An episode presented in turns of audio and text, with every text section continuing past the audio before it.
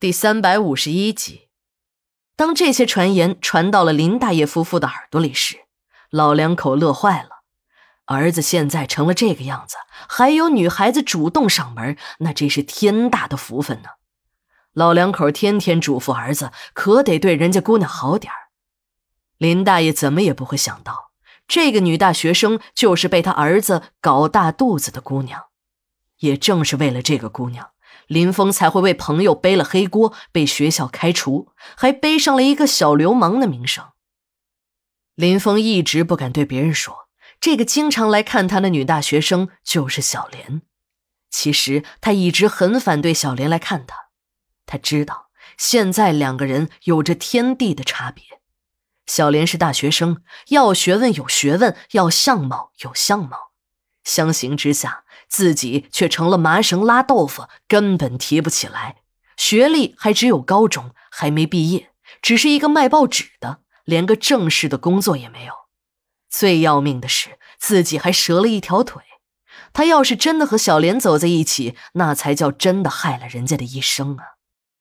他无数次对小莲下了逐客令，说自己和他不合适，可小莲就是听不进去，还说自己知道要找什么样的幸福。他就是自己喜欢的男人，自己不能放弃已经到手的幸福。就这样，小莲真的成了林峰的初恋女友。小莲是真心的喜欢林峰，所以她才会在和张勇的新婚之夜以身相许。但在小莲的心目中，虽然对宁主任谈不上爱，可也不算排斥，对这个真正搞大过自己肚子的男人没有一点的恨意。不过，他能和这个男人相会在这浴室中，小莲自己也感到有点不可思议。敲门声戛然而止，门在外面被打开了。张百万一边抖动着手上的钥匙，一边笑呵呵地看着赤身裸体待在浴缸边的男女。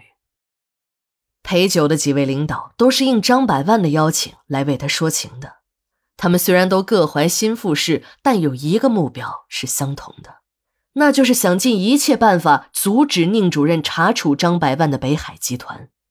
他们这样帮张百万，不是因为对张百万本人有什么好感，除了对张家的钱感兴趣之外，还有就是张家北海集团的触角已经延伸到了自己所管辖的行业，还有就是张家北海集团的触角已经延伸到了自己所管辖的行业，这些个子公司、分工厂。规模庞大，工人数量众多。一旦张百万完蛋，这些个企业就会像多米诺骨牌一样纷纷倒闭。到那时候，北海集团破产清算，众多工人下岗，这么大的事件一定会震动上级领导。到时候一查起来，张百万的资本原始累积过程以及这么多年的违法经营，便会被来个大揭底。那可真是到了墙倒众人推、破鼓乱人锤的程度了。最让他们后怕的是，如果是拔出萝卜带出泥儿，再把他们多年前没有擦干净的屁股拿出来曝曝光，这已经不是一个张百万死还是不死的问题，而是成了小城官场上的一场地震。几个领导在宁主任去卫生间后，眼睛齐刷刷地对准了张百万。这时候的张百万一边微笑着。一边不时的抿口酒，几个领导都是官场上的老油条，他们虽然也和张百万来往密切，但却也一直防着他。他们深知这个老狐狸的深不可测，听说最近还掌握了什么妖法，相继有几个重量级的人物都栽在了他的手里。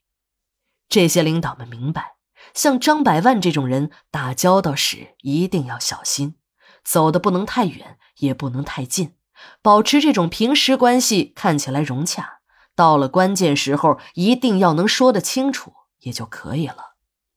不过他们今天都为张百万捏了一把汗。